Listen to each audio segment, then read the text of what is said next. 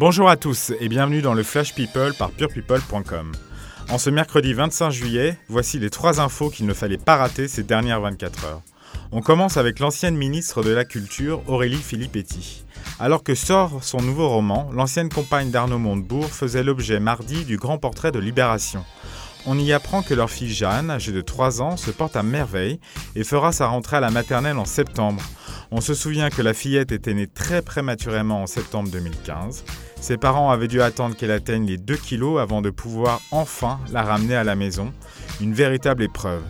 Avec Pamela, c'est du sérieux. Le champion du monde de football, Adil Rami, et Pamela Anderson sont très amoureux.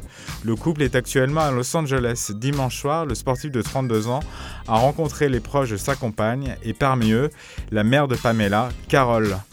Rappelons que le couple s'aime depuis plus d'un an et a fait l'acquisition d'une très belle villa avec piscine à Marseille. Prochaine étape, le mariage, c'est tout le bonheur qu'on leur souhaite. Pour finir, un mot sur Mario Baravecchia. Le candidat de la première Star Academy a réagi aux récentes déclarations de Jean-Pascal Lacoste dans un documentaire sur la télé-réalité. Il qualifiait son ancien camarade de faux cul.